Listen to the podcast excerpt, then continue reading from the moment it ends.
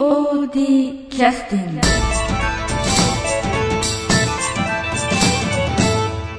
えー POD キャスティング、えー今回はあのーえーとトゥルースが終わってね1週間ぐらい経ちますけどええ。永之助を役やされてました竹花裕二君に来ていただきます。よろしくお願いします。お願いします。あのー前あの出ていただいてこれ2回目ですけど、え。かなりお疲れの様子でしたけどあの疲れ取れましたかうーん。あまり取れてません。そうですか。まあ仕事自体かなりあのお忙しいっていうのもあるんでしょうけど、えあのずっと結構今出てらっしゃいますからね、えそうですね、ええ。あのさよならのチラシ号の前っていうのはあの、えね挨拶にもやられないでしたけど、23、24、20、えー、25、26、27、ずっと出てますね。28ずっと出てますもんね。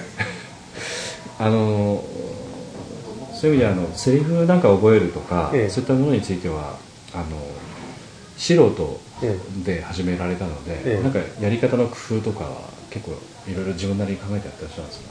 いや特に工夫というものはないんですけど、うん。とにかく読んで、うん。うん、ただ最近は読んで暗記しても、うん。じ実際あの練習でええ。台本外すと、え暗記は全く役に立たないなということはえ？よそうくあったので。あそれ暗記と覚えるとどう違うんですか、暗記うあの生台詞は暗記してればいいんですけれど、うん、自分一人で喋るんでん、なるほど。相手のやり取りがある場合はやっぱりうん相手のセリフが分かってないと、うん。自分のセリフだけ暗記してても全く話にならないので。うん前ちらっとおっしゃってましたけど、ええ。相手のセリフも覚えてで自分のセリフも覚えてという。そうですね。要するに結局台本全部覚えなくちゃいけないっていう。そそういうことですね。そういうことですよね。で今回についてはあのなんていうか主人公的なあの役割の中の3人のうちの1人ですけれども、出てくる場面っていうのは飛び飛びですよね。そうですね。ねえ。そうなると、まあ、絡む人たちも、まあえーと主人公の源次郎とか京吾とかもそうですけれども、え俊介とかねさ三郎太ですね、えまあ、いろんな人とこう絡むのでそういったセリフも結局的には全部覚えなくちゃいけないっていう。そういうことになりますね。えということはあの楽しようと思っても楽できなかったっていうことですえそういうことです。長台詞入れるのも大変でした。あ結局やっぱそういうことなので、えでもしあの傍から見てるとね長台詞があよく覚えたなみたいな気がするけど、え結局そっちの方が難しいのか。えうん。どっちも一緒なのかな 結局は。うん。な、で前回あの「風を継ぐもの」からあのちょっと盾みたいなね、ええ。こともやって今回えーっと「独領城のシーン」でも盾ありましたよね。そうですね。ね。3回目ぐらいですかね、え。その辺についてはご自身的にはどうですか？結構あのなんていうかね派手さはないけど、ええ。バランスが結構取れてるあの盾やってらっしゃいますよねいつもね、えまあ正確かなという気がします ね。またなんか回を重ねるごとにうん。上達うんすればいいんですけど上達もそうですけどその前に体がやるたんびになんか体が動かなくなっているような気が。あそう。具体的にどどの辺なんですか？いや全体的にもううんとりあえず30過ぎてから急に体が硬くなったような気があしてそう。あ運動不足なのがー まあね、えまあ、今回あの盾といってもあの実際やられたりする盾とか。じゃああのいろいろあるんですけど、ええ。あ生放送で。いや生放送なんですよ。ちょ またよろしく。後でちょっと出てください、あ慌てんだうんうん、え、こっちにいた方がいいのまたよろしくお願いします。今あの、えーと大谷さんが乱入されましたので。この後ねちょっとリラックスフィールドスタジオで録音が CD の録音があるというえちょっと盾の話に戻りますけど、あの木刀を持った盾とかについてもこの前あの市内持った盾とかありましたけど、ええ。ああいう時あのあの刃を引っ先合わせたりカツンカツンってやったりしますよね、ええ。あの時気をつけてらっしゃることとかってのはあるんですか？あのあのなんか刃がついてるようなものとかは、ええ。あの合わせないようにしてますよね、えでも木刀とかの場合はカチンカチンって今回もあの源次郎との練習シーンとかでもね、ええ。結構やってましたけど、とにかくあ剣道自身もやったことが ほとんどないもので、気をつけると形形が気になって。見た目のね。そうですね、ううまくできたかどうかちょっとわからないんですけど、結構あと後でビデオ見られたりして確認してらっしゃるんですか？うん今回はあんまりしてません。あそう。ね。でもあの前そういう意味ではそういったことをいっぱい練習してらっしゃったのでええ。応用はかなり効いてるんじゃないですかね。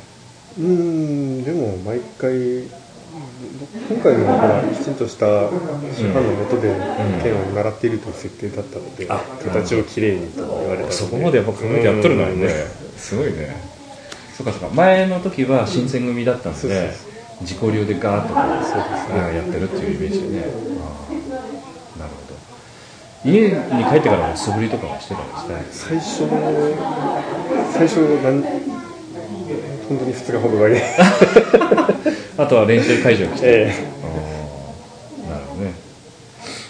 あの今回あのえっとえ栄之助の役のところで、ええ。あのまあセリフのこととかについては先ほどお聞きしましたけど、なんか難しかったことっていうのは他に何かございます、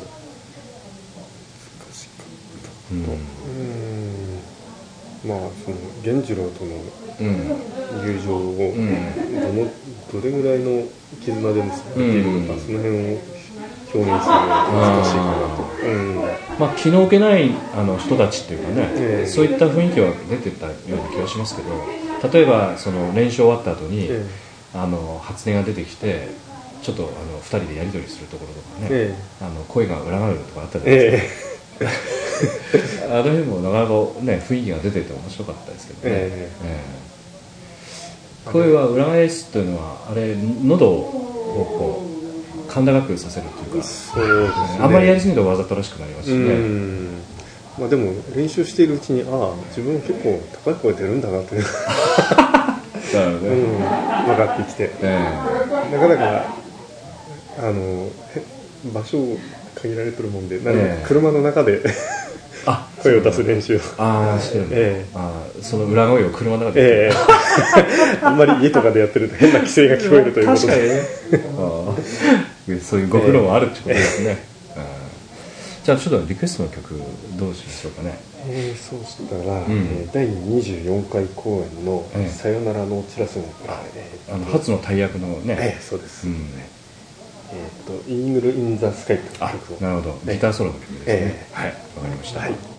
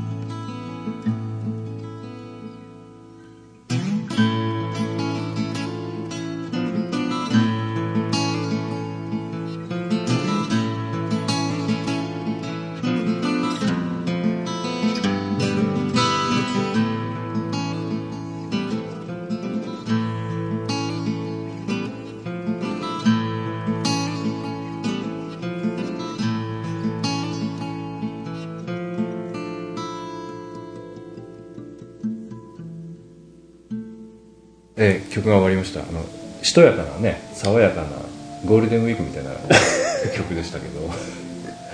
あのー今回トゥルースの時でも、えあの今ちょっとちらっとね曲の間お話をお聞きしてましたけどあのー死んだ人間として何回かこう出てくる場面なんですけど、あの息を止めてらっしゃったというかなんかそんな言い方を聞きましたけど、ええ。要するにそれはどういう意味なんですかね？